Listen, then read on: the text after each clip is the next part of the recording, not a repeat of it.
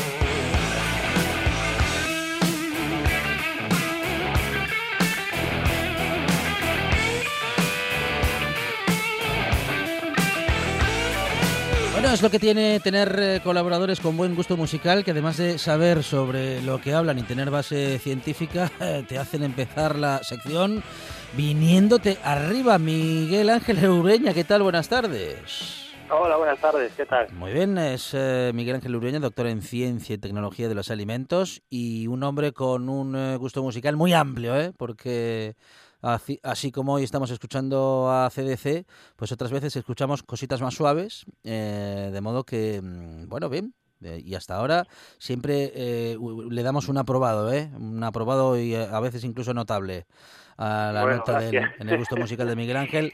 En esto que, que, hemos supuesto como un derecho, ¿no? Para nosotros en la radio, Miguel, que, que es el de, el de calificar el gusto de nuestros colaboradores. Bueno, dices que tengo un gusto musical muy amplio. Eh, hay cosas que no, ¿eh? claro. hay cosas que... Sí. El, el chunda chunda, el, chunda chunda trap y estas cosas, ¿no? Claro, claro, claro. No, no, Miguel, pero quédate tranquilo que estamos hablando eh, solamente de música.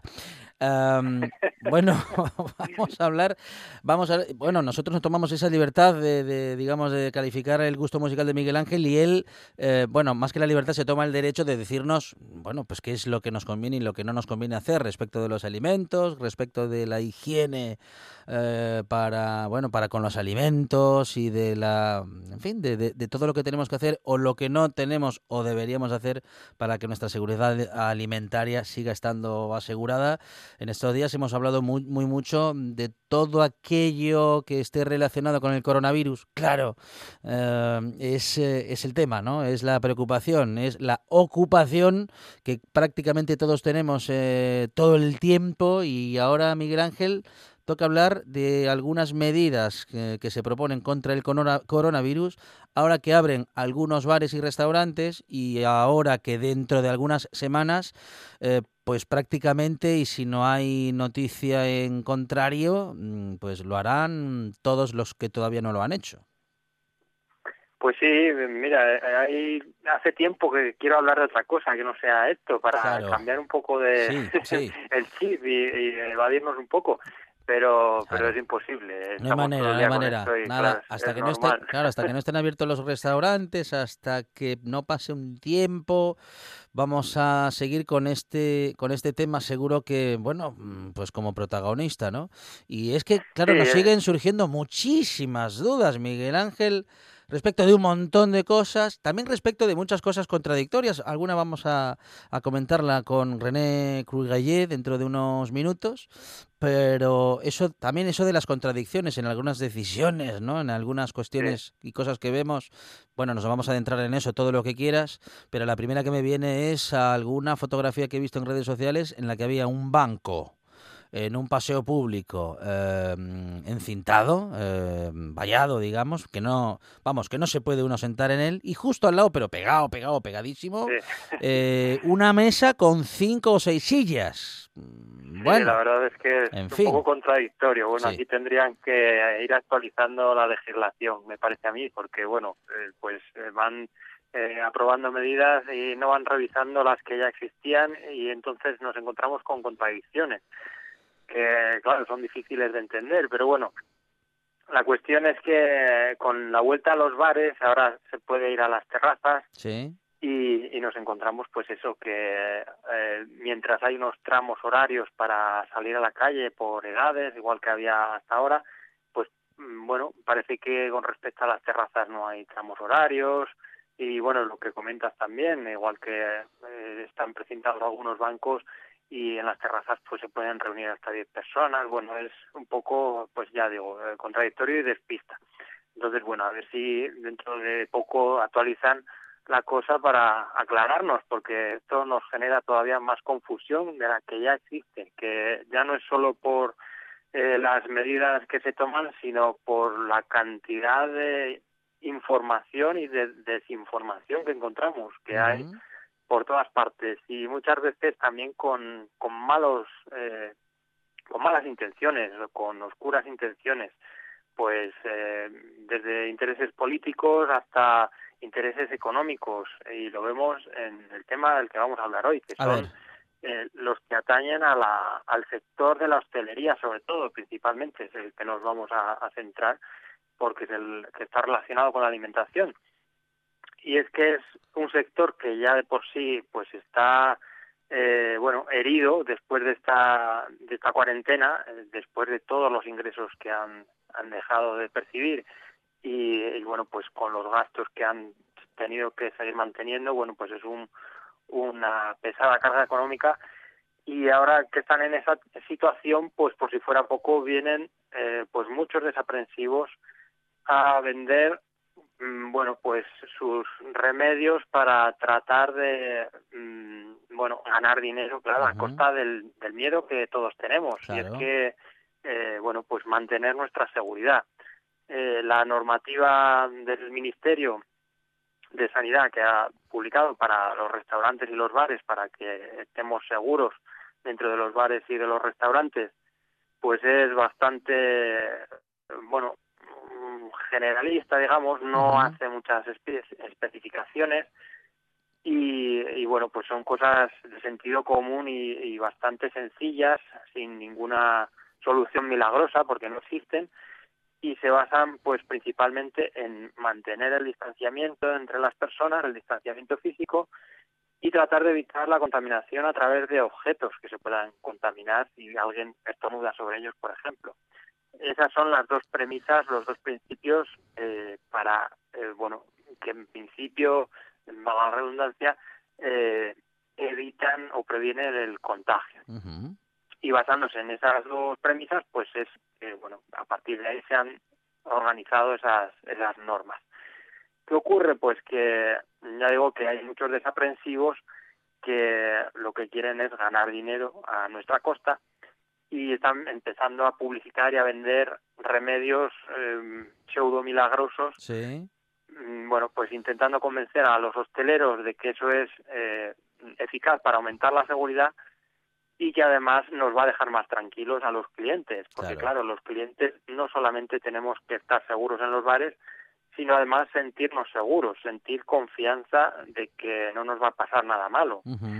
Y bueno, pues para eso eh, se están vendiendo, ya digo, remedios como eh, las máquinas de ozono, las eh, lámparas de luz ultravioleta, eh, arcos para las puertas de entrada para supuestamente desinfectarnos según entramos. Y bueno también sellos de garantía de tipo bueno pues que se han venido a llamar COVID free y cosas así, o coronavirus o libre de coronavirus, que supuestamente certifican que los locales están limpios y desinfectados y que ahí no hay ningún virus que nos pueda afectar, ningún coronavirus que nos pueda afectar.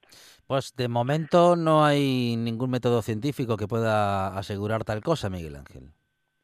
Claro, pues eso es, eh, son eh, por, a día de hoy eh, son formas de sacar el dinero a, personas que digo que ya no están muy bien económicamente por, por la crisis que esto ha generado y, bueno que no tienen efectividad probada. Eh, vamos por partes. El ozono, que se habla mucho de, de ello, no solo para los bares, también para otras tiendas, para otros comercios e incluso también para uso doméstico.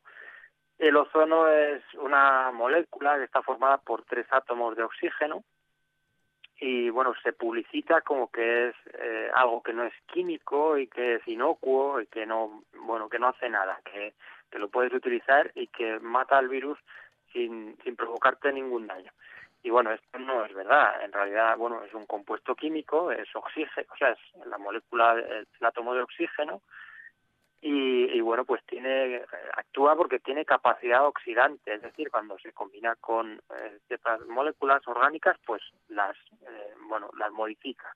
Y tiene capacidad de bueno eh, eliminar bacterias por ejemplo y algunos virus pero pero pues solamente está probado para por ejemplo desinfección del agua de bebida se utiliza para desinfección del agua se utiliza también con otros fines para eliminar malos olores, por ejemplo.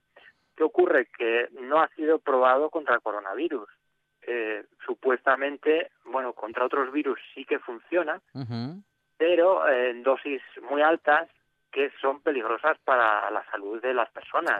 Es decir, habría que, si queremos desinfectar un local con ozono, pues habría que aplicar una dosis muy alta, sin nadie dentro, y una vez aplicado comprobar que no hay restos de ozono que puedan poner en peligro la salud de los clientes. Y claro, eso no es fácil. Y lo primero que no está, ya digo, no está aprobado para el coronavirus. Entonces, bueno, pues utilizarlo ahora es perder el dinero, tirar el dinero. En el caso de... ¿Sí? ¿Me oyes? Perfectamente, Miguel Ángel. Sí, ah, señor. sí, sí, sí, sí, sí. Sonaba aquí. En el caso de la luz ultravioleta, pues estamos en el mismo caso. Eh, no ha sido eh, aprobado tampoco para el coronavirus.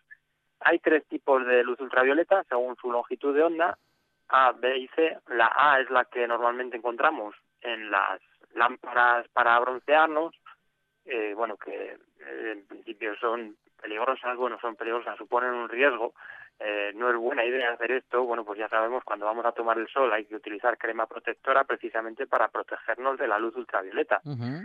eh, la A es la que se utiliza en estas lámparas, eh, la B es más intensa y la C más intensa todavía, que es eh, muy peligrosa para las personas, provoca alteraciones en el ADN y es la que se utiliza, por ejemplo, en laboratorios para desinfectar superficies, para eliminar bacterias. Y esta, pues, bueno, ¿podría ser efectiva contra el coronavirus? Pues podría ser, pero no se sabe porque no se han hecho estudios sobre ello. Entonces, eh, lo primero, no está aprobado y lo segundo, en caso de que fuera efectivo, pues estamos en el mismo supuesto. Sería peligroso para las personas. Entonces, habría que aplicarlo sin nadie dentro de los locales. Así que esto que se publicita en algunos lugares de poner arcos a la entrada de los locales para que según pasamos una luz ultravioleta o unas eh, pulverizaciones de agua con ozono nos vayan desinfectando, pues eso no es, eh, lo primero que no es efectivo. Si fuera efectivo sería peligroso para las personas porque no solo no solo dañaría los virus, también nos dañaría a nosotros. Como si ponemos eh, pues pulverización de lejía. La lejía es efectiva contra el coronavirus pero también nos puede dañar a nosotros. Y, bueno, es precisamente la alergia la que sí está aprobada para, para limpiar y desinfectar contra el coronavirus. Hay una lista del Ministerio de Sanidad donde se, donde se incluyen varias sustancias que sí que son efectivas para limpiar superficies y desinfectar superficies, por ejemplo el alcohol, por ejemplo el agua oxigenada y por ejemplo la alergia. Lo que ocurre es que bueno, una botella de alergia cuesta menos de un euro no es glamurosa, hay que esforzarse para aplicarla.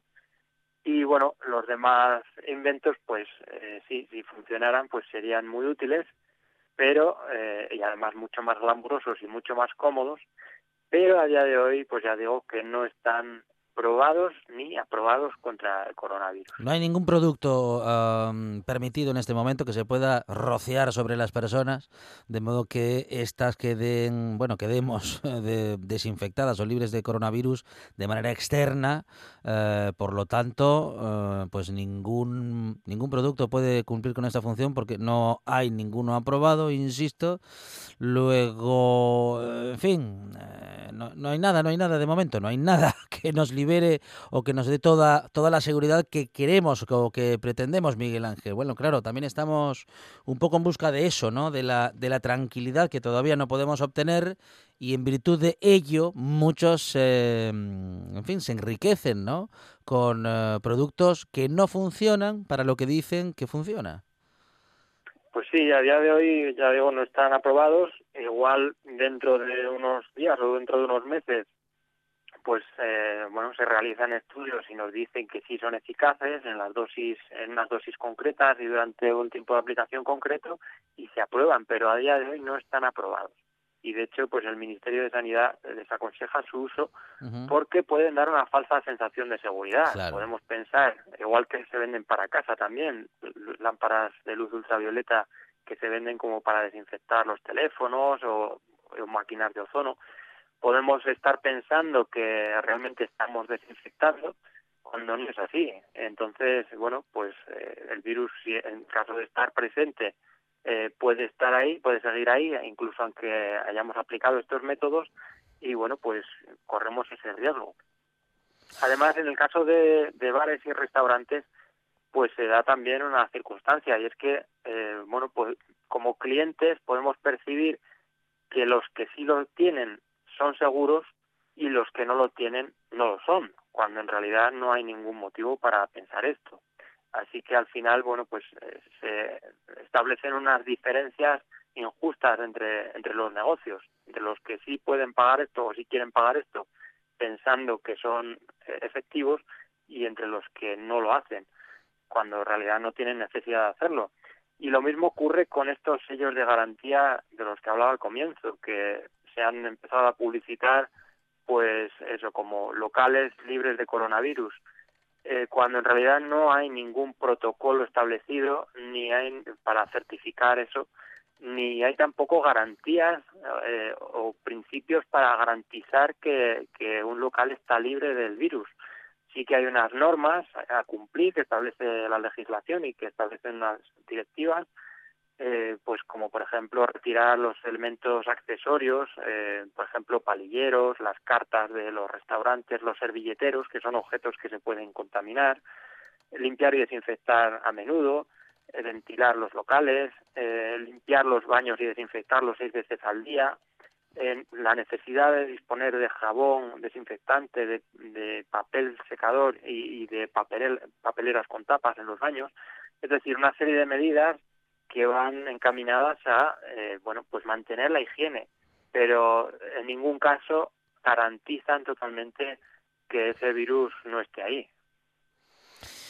Miguel Ángel eh, bueno respecto de la eh, restauración de nuestra alimentación de las barras de los bares bueno, muchas cosas tendrán que cambiar, justamente aquellas que siempre mencionábamos en esta buena tarde, cuando lo del coronavirus no, en fin, no era algo que ni que se esperase, ni que estuviese, ni que se le esperase. tú ya reclamabas, mm, bueno, muchas de las medidas que ahora, a cuenta del coronavirus, se están tomando.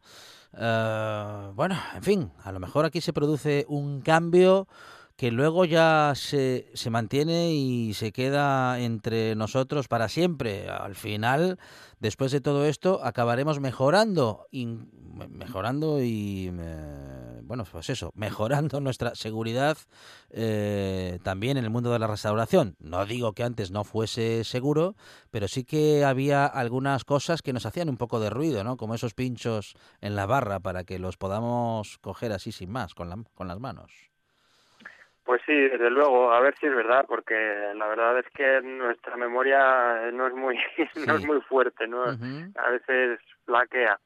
Entonces se nos olvidan las cosas y ahora sí, nos lavamos mucho las manos por el miedo y la prudencia, pero cuando todo esto pase no sé si se quedarán esas costumbres entre nosotros.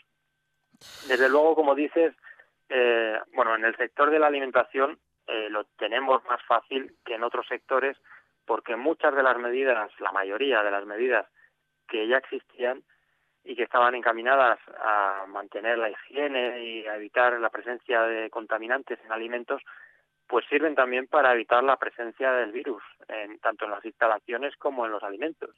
Así que no hay que hacer, no es necesario hacer prácticamente ninguna modificación, más allá de eh, mantener la distancia entre los operarios, entre los trabajadores y con la clientela, eh, llevar mascarillas y, bueno, pues eh, eh, maximizar o intensificar las medidas de prudencia. Pero más allá de eso, pues ya digo, las medidas que ya existían, como mantener la higiene personal, lavarse las manos a menudo, lavar y desinfectar las superficies, separar los alimentos y los elementos sucios de los que ya estaban limpios, pues ya existían eh, y, ya eran obligatorios. Lo que pasa es que a veces no se cumplían, como lo que comentas de tener los pinchos encima de la barra eh, sin cubrir y sin proteger. Eso ya era obligatorio, en muchos sitios no se cumplía y bueno, pues a partir de ahora, pues eh, lógicamente las autoridades sanitarias serán más duras con, con los incumplimientos y, y, bueno, espero que no tengan que llegar a, a eso, a que tengan que llegar las autoridades sanitarias, que ya aparta de los propios profesionales. Muchos ya lo hacían bien, pero bueno, pues en otros casos, eh, pues todos hemos visto que, bueno, locales donde se incumplen las normas sistemáticamente. Esperemos que, eh, bueno, saquemos algo positivo de, esto y es que mejoren las medidas de higiene y de seguridad alimentaria. Es Miguel Ángel Lurueña, nuestro doctor en ciencia y tecnología de los alimentos. Miguel Ángel, gracias. Un abrazo. Muchas gracias, un abrazo. Ahora en RPA puedes rebobinar cuando quieras. rebobinar cuando quieras. Accede a www.rtpa.es y disfruta del servicio a la carta de RPA. Toda nuestra programación donde quieras y cuando quieras. Buenos días Asturias, comenzamos jornada de martes. RPA, la radio autonómica. La radio autonómica.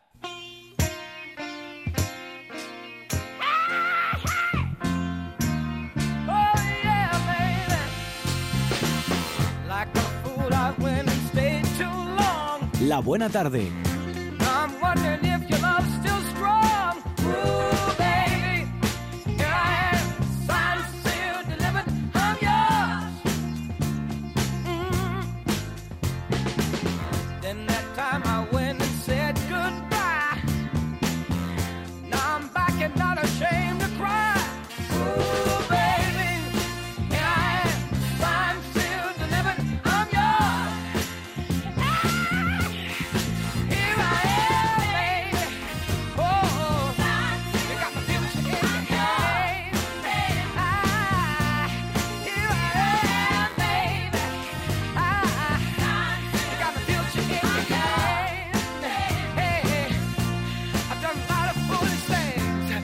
Nos encontrábamos en estos días eh, con eh, publicaciones del escritor y divulgador científico René Cruyayé.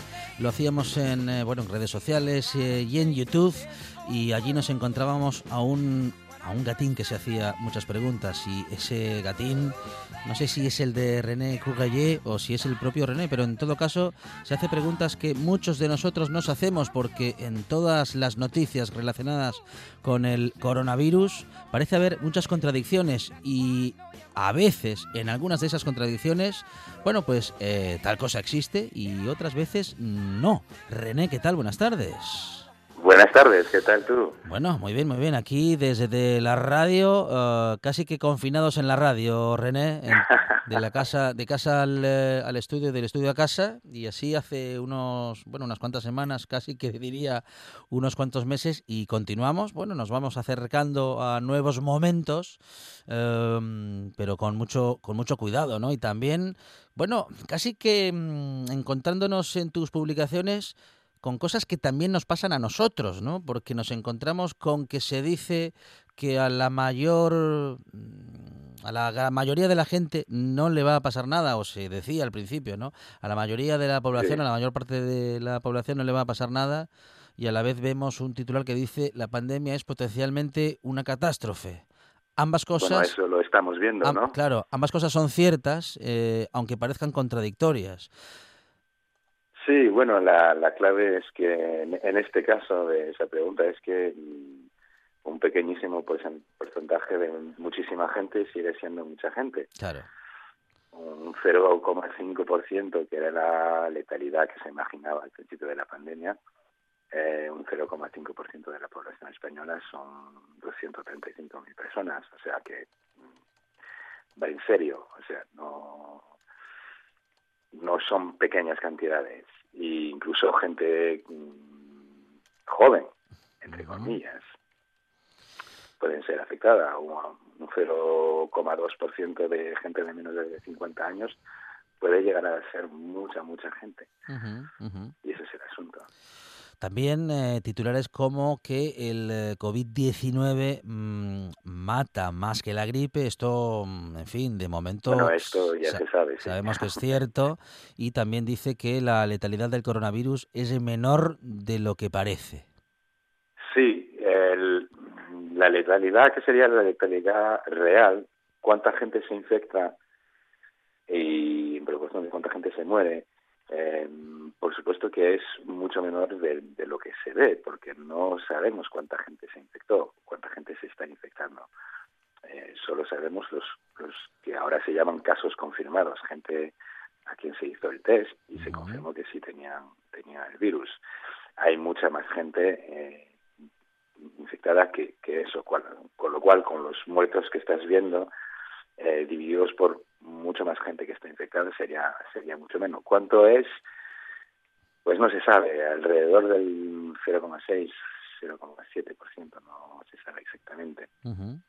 Y obviamente también eso cambia em, la letalidad en varios países. Hay países que eh, hacen muchos tests y entonces pues eh, tienen muchos casos confirmados y suelen ser los países donde la letalidad es menor. Claro, y justamente porque ahí es donde la, vamos a decir que ahí es donde la estadística puede funcionar a favor, bueno, a favor de la verdad, ¿no? En todo caso, pero sobre todo, mm, digo que a, a favor de la sensación social, ¿no? De, de no estar tan en peligro como, como si no tuvieses tantos test hechos, y me explico un poco más claramente, ¿no? Seguro que ya me entendiste, René, pero para, para, que, para ser claro, si tenemos más test realizados, eh, seguro que vamos a demostrar que tenemos más mm, gente contagiada, por lo tanto, la estadística nos va a decir que tenemos menor mortalidad porque hay muchos más contagiados que los que teníamos hasta hace una, dos, tres o cuatro semanas. No porque necesariamente haya más gente contagiada, sino porque hemos hecho más test para comprobarlo. los encontramos. Claro, claro, pero no hay, pero claro, no, justamente es una de las cosas de, que no hay. No hay test, no hay test suficientes, eh, René. Eh, no hay test, nunca les habrá suficiente. Eh, estaría bien que, que, que, que, todos pudiésemos tener test, pero eso es, por ahora es imposible. Eh, no solo en España, quiero decir en, en sí, sí. entero. Nadie tiene capacidad para, para testear a, esta escala. Em, pero sí, sí, eh, una cosa será ver que la letalidad es, es un poco menor, pero así todo muy grande. La estadística, el problema es que el cerebro humano está muy, bueno, todos lo sabemos porque sufrimos muchos en, clase de matemáticas. Eh, el cerebro humano no está hecho para manejar, manejar cifras. O sea, tenemos que trabajar mucho para conseguirlo. Y entonces, por una parte sí, la letalidad sería menor, pero por otra parte, un 0, algo por ciento sí. nos parece que es poco, pero en realidad es mucho, un 0,1% es la mortalidad entre los pilotos de ala delta en el mundo cada año. Eh, a lo mejor a ti te parece poco, yo no me voy a arriesgar a tirarme con una ala delta mm. acantilado, porque me parece un 0,1% me parece mucho. Y te das cuenta que pues es este virus es como si de repente todos fuéramos mm, aficionados a deportes extremos, ¿no? peligrosos. Eh, así que tenemos que aprender a, a, entender lo que son esas cifras, ¿no?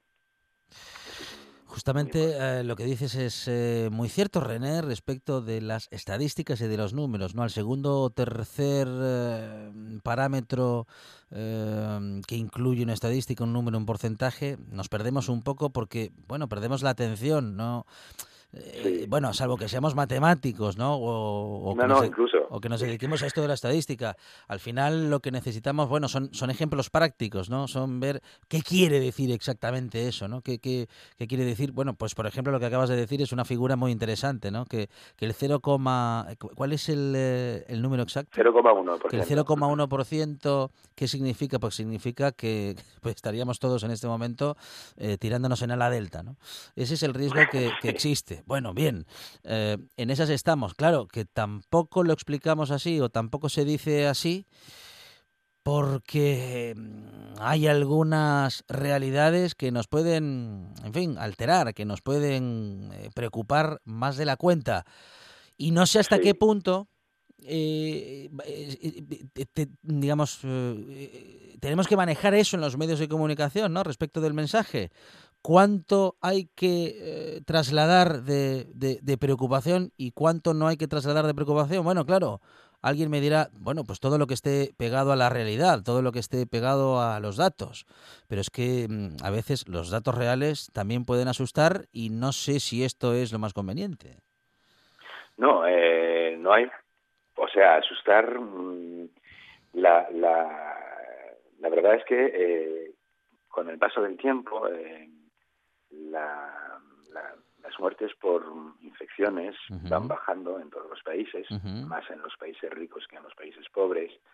Eh, y esto, mm, esto que nos está pasando no lo va a cambiar. Estamos superando las enfermedades, superando. Por ahora, más bien dicho, por ahora las enfermedades no nos no superan la humanidad, no nos superan. Con lo cual, eh, vamos a mejor. Eh, fuimos a, a, mejor hasta ahora y vamos a seguir así eh, a, mediano a largo plazo eh, no hay ninguna razón por la que asustarse. Ahora, tomarse esto que está pasando en serio y, con prudencia, no con miedo, sino con prudencia, pues es muy importante. y, y, no solo mm, miedo hacia tú mismo, tus familiares, por supuesto tus familiares, sobre todo gente mayor, pero, pero también darse cuenta que mm, tú puedes ser el problema. El problema es, es como lo de, conducir borracho. Eh, si vas despacito, conoces muy bien el camino. Eh, bueno, hay bastantes posibilidades que a ti no te pase nada. Eh, pero uno, no es seguro que estás tomando un riesgo, incluso para ti mismo. Y lo que sí es, estás seguro es que estás tomando un riesgo para muchos peatones que están ahí fuera y a los que puedes hacer mucho daño. Entonces, ese, ese doble enfoque que tenemos que tener, a protegernos a nosotros y proteger a los otros, mm, va junto. Es un, no puedes mm, solamente protegerte a ti mismo, sino también tener que pensar que a lo mejor el asintomático en este caso eres tú. Y, y tenerlo en cuenta y darse cuenta que, bueno, pues no estamos solos, en, en esto estamos todos juntos. Es una cosa colectiva que se tiene que tomar en serio, pero que, que, que no hay ninguna razón para sentir pánico. Claro, claro. Hablabas del miedo hace un momento, René, y mm, a veces tenemos eh, el concepto de miedo vamos a decir que mal entendido, porque creemos que el miedo nos paraliza, pero el miedo controlado es eso que se puede convertir en precaución, ¿no? Es decir, claro, sí, un poquito de miedo tengo, sí, ¿qué quieres que te diga? Bueno, entonces voy a seguir teniendo cuidado. Digo que el, el, miedo en este caso puede ser un buen aliado. Claro que el miedo controlado, no nos, no, que no se nos vaya de las manos. Paralice, Que, no te paralice y que, por supuesto, por supuesto. Y también hay una inseguridad que mucha gente siente porque eh, parece que la información es contradictoria, que en parte lo fue. El mensaje sobre las mascarillas fue muy mm, raro en toda Europa. Eh, mensajes sobre guantes, que sí o que no. Eh, parece que todo eso mm, eh, las, las autoridades científicas y sanitarias parecen decir cosas que son contradictorias y a veces lo son. Y lo que hay que entender es que es normal. Eh, esto es nuevo. Y claro, tenemos costumbre, lo que aprendimos en la vida, eh, muchas veces, al principio por lo menos, lo aprendimos de nuestros padres, y de la escuela. Era conocimiento pre, prefabricado, por así decirlo. eh, y es un poco como la comida, ¿no? Cuando te llega la comida en la mesa, pues es, está todo bonito, huele bien, apetece, eh, pero lo que no ves es mm, la matanza de la vaca que te lleva esa hamburguesa, lo que no ves es todo el curro, todo el trabajo, todo el sufrimiento que produjo ese platito que tienes ahí tan, tan, tan rico. Y, y pasa lo mismo con el conocimiento. El conocimiento que mm, recibiste hasta ahora, en realidad, siempre fue un conocimiento que se tuvo que cazar antes, por así decirlo. Es decir, el conocimiento siempre es la, la suma de una cantidad enorme de escarmientos.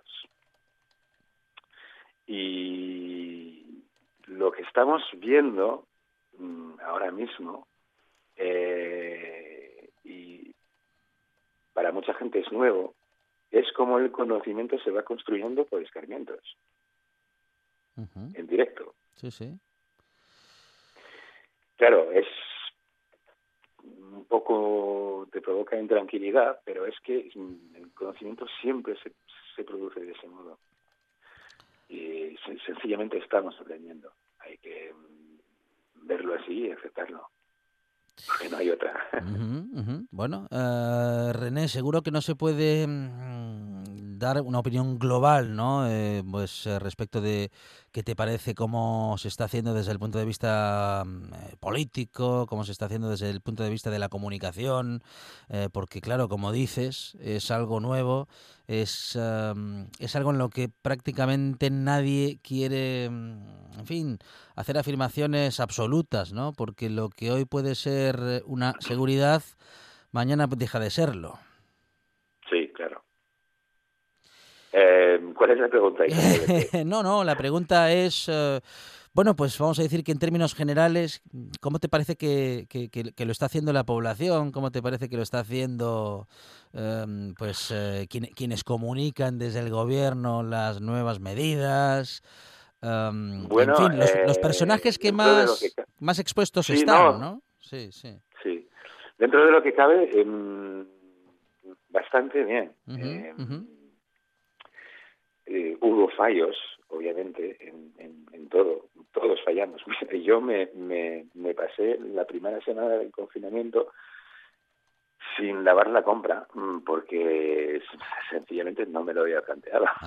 o sea, eh, y, y, todos tuvimos fallos a, todas las escalas. Claro, eh, esperas que el gobierno tenga menos, y, y los tuvo, por supuesto, pero dentro de lo que cabe, cabe y, mirando, eh, eh, bueno, el, brote que tuvimos en España, que es muy fuerte, eh, pues ni tan mal. O sea, eh, yo creo que la mayoría de los países más o menos reaccionaron tan bien como podían y yo me sorprendí. O sea, tú ponte en, en los zapatos de, de la persona que, era, que, que eras el, el sí, sí. a primeros de febrero. Ajá imagínate que te diga, bueno, mira, eh, en el futuro, sí. una cosa que vamos a saber hacer es que cuando surja una pandemia eh, que se puede transmitir muy rápido, eh, el mundo entero se para, el mundo entero se para, se para la mitad de la humanidad y se queda en casa durante dos meses. Sí. No te lo habrías creído. Mm, bueno, como tampoco nos lo creíamos cuando lo estábamos estábamos viendo en directo en China, ¿no? Eso era una cosa que pasaba allá. sí, sí. Se, hizo y, eso salvó a cientos de miles de personas. Hay que decirlo así. Con lo cual se consiguió eso. Y ahora estamos aprendiendo a salir de esto. Pero es una experiencia eh, enorme, es, es una cosa que no sabíamos que se podía hacer y, lo, claro, esto va a tener un coste, todo lo que quieras, pero estamos aprendiendo a hacer algo que nunca se había hecho antes. Y, eso es, es, es, muy importante. Y bueno, pues los algunos mejor, otros peor, pero los gobiernos consiguieron hacer eso, algunos, no te hablo de Estados Unidos o peor de Brasil. Bueno, la próxima semana, si te parece, hablamos de esta especie de máquina del tiempo, ¿no? En la que no, en la que se ha convertido el, eh, el, coronavirus, porque es como una máquina del tiempo. Los países que hacia los que avanza el coronavirus, eh, eh, pues en el continente americano, en el sur de Latinoamérica, bueno, pues están un poco como estábamos nosotros hace dos o tres semanas y bueno, y así todo, y nosotros estamos eh, ahora como estaba China hace un mes. Y en fin, esto parece efectivamente una máquina del tiempo y esto, en fin, parece, parece que va a continuar y lo seguiremos comentando en esta buena tarde con, bueno, pues con René Crudelier y con eh, tantos eh, hombres y mujeres que estén pegaditos a la ciencia, que tengan algo para contarnos que sea interesante. René, muchísimas gracias. Un abrazo. Un abrazo, chao. En toda Asturias. En toda Asturias. RPA. RPA. Esta es tu radio.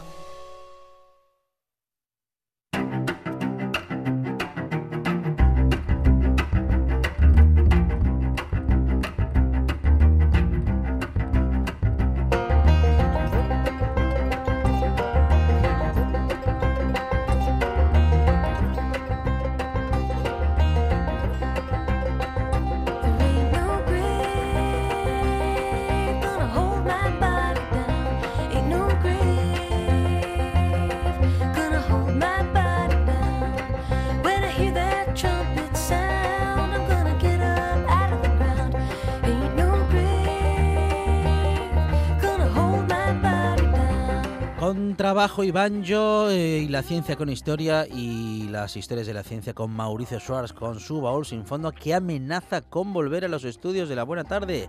Mauricio, ¿qué tal? Buenas tardes.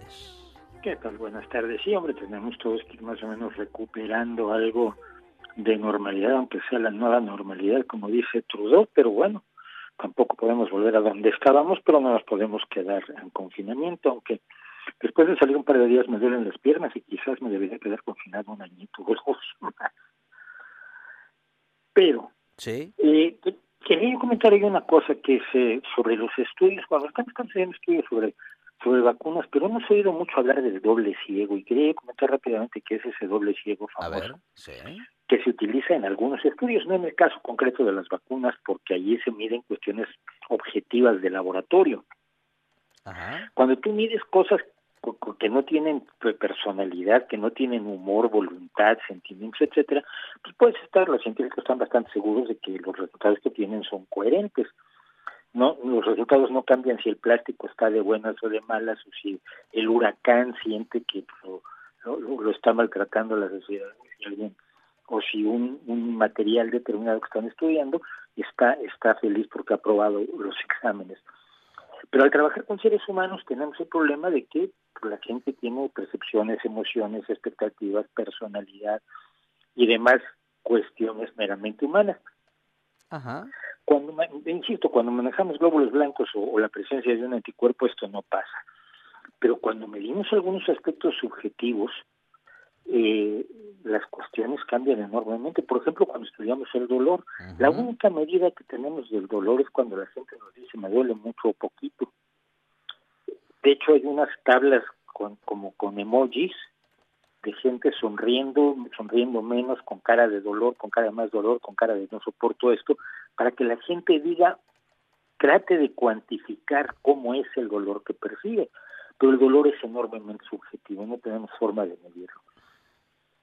Eh, y las personas que participan en un estudio pueden cambiar su, su valoración en función de muchos elementos. En el caso de un medicamento, por ejemplo, si creen que los medicamentos nuevos son más eficaces que los antiguos, probablemente se van a sentir mejor al consumir ese medicamento. Y otra persona que cree que los medicamentos no sirven para nada, pues no va a reportar ninguna mejoría porque está condicionando su respuesta a su subjetividad y no a lo que ocurre en la realidad.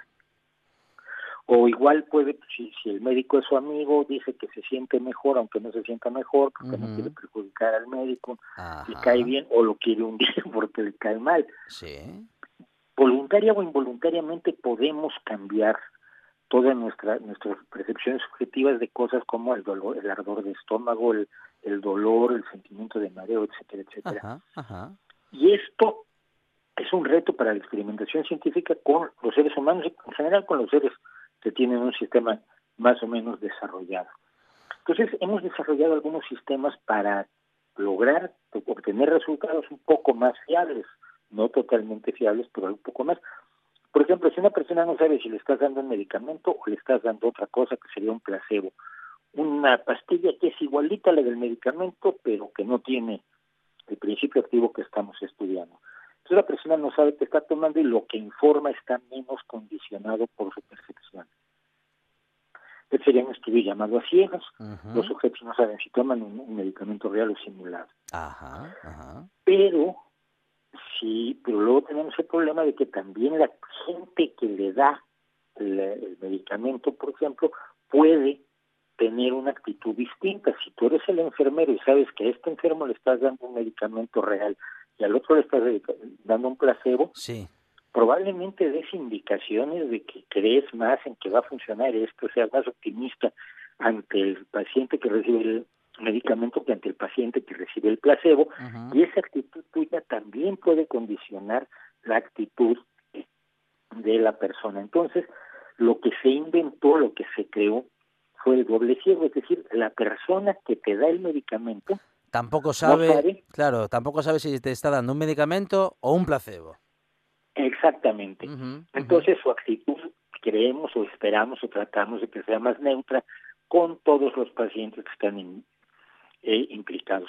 Este mecanismo disminuye, pero no elimina muchos aspectos objetivos de, y no solo de estudios de medicamentos, estudios de todo tipo, estudios de de gustos incluso mercadológicos, cuando haces estudios de ropa, hemos visto que, que la gente reacciona de maneras muy peculiares. Yo recuerdo uno que un grupo de personas valoró la calidad de una determinada prenda de ropa, le dieron tres prendas de ropa y las calificaron de manera totalmente distinta y las tres eran idénticas. Pero sentían la obligación de calificar una mejor que otra. Y por esto es que en las cuestiones de, medicamentos y alimentos se exige estudios rigurosos y que esos estudios rigurosos incluyen, por supuesto, el doble ciego. Y hay una historia que, que, puede quizás revelarnos cómo funciona, cómo es peculiar el ser humano. Hace un tiempo se hizo una conferencia de violín de una física especializada en acústica llamada Claudia Fritz, hizo que 21 violinistas profesionales tocaran seis violines. Estos violines eran tres violines muy modernos, dos Stradivarius, de esos que cuestan una millonada, son guarnerios que cuestan un poquito menos que una millonada. Y que dijeran cuál de los violines preferían, cuál sonaba mejor. Eh, y la idea era ver si los violinistas podían distinguir las maravillas de aquellos antiguos instrumentos italianos. Así que los puso en una habitación con poca iluminación. Sí con gafas de soldador para que no pudieran distinguir simplemente viendo la madera antigua de la madera moderna, ¿no? se pusieron perfume en las barbadas. La barbada es esta cosa negra donde se apoya la barbilla del, Ajá, sí, sí. del violinista y se puso perfume en las barbadas para que no olieran también, porque hay una diferencia de olor entre la madera antigua y la madera moderna y en los barnices, etcétera. Entonces, con todas estas protecciones para que no tuvieran otras formas de averiguar qué violín estaban tocando, los violinistas tocaron tres minutos cada uno de los violines en orden aleatorio, aquí es donde entra el, ciego, no sabían qué violines estaban dando, y los violines los entregaba una persona que tampoco sabía cuál era moderno y cuál era antiguo, es decir, los entregaba al azar por números. El resultado es fascinante. Los violinistas seleccionaron por igual los modernos que los antiguos. Anda, o sea que... Excepto... Sí. ¿Excepto? ¿Excepto?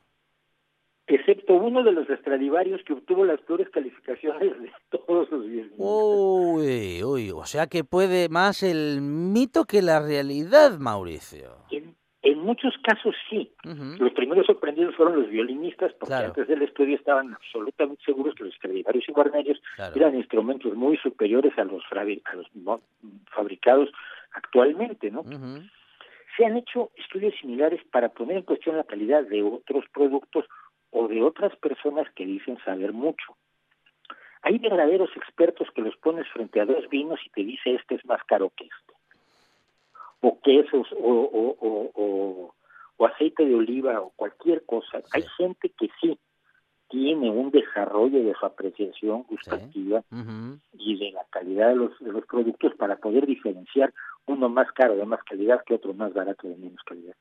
Pero muchísima gente es como los violinistas le encuentra buenísimo un, vino que sabe que les cuesta 25 uh la botella, encuentra malísimo uno que viene en, brick.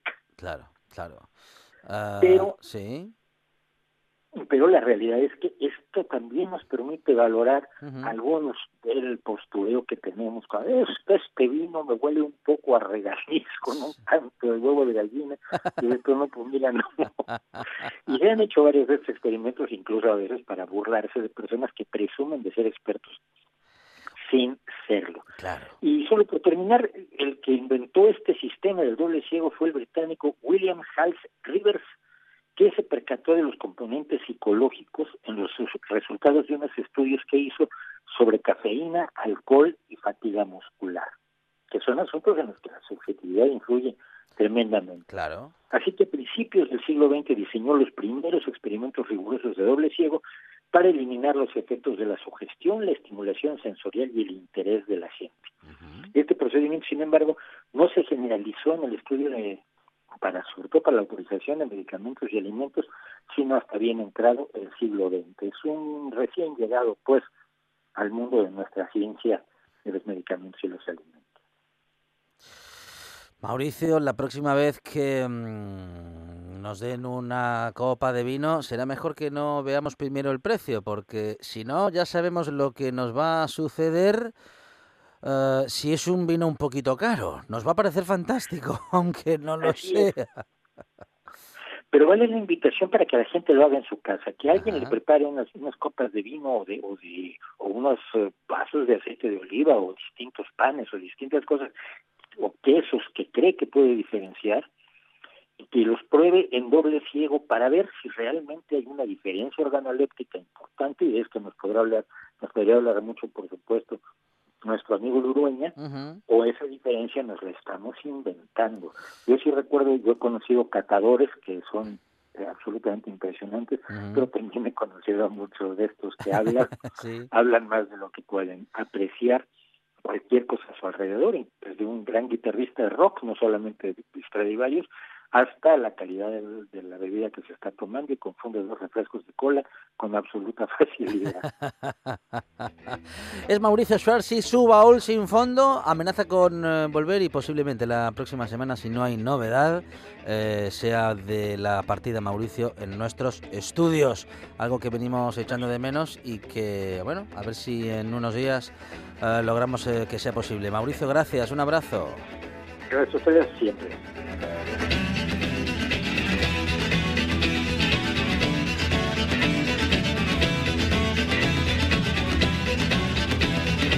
Llegan las noticias, tras lo cual esta buena tarde sigue. Vamos a hablar de literatura, vamos a presentar un libro y también de cómic con Manolo González y una ronda por librerías que ya están abriendo.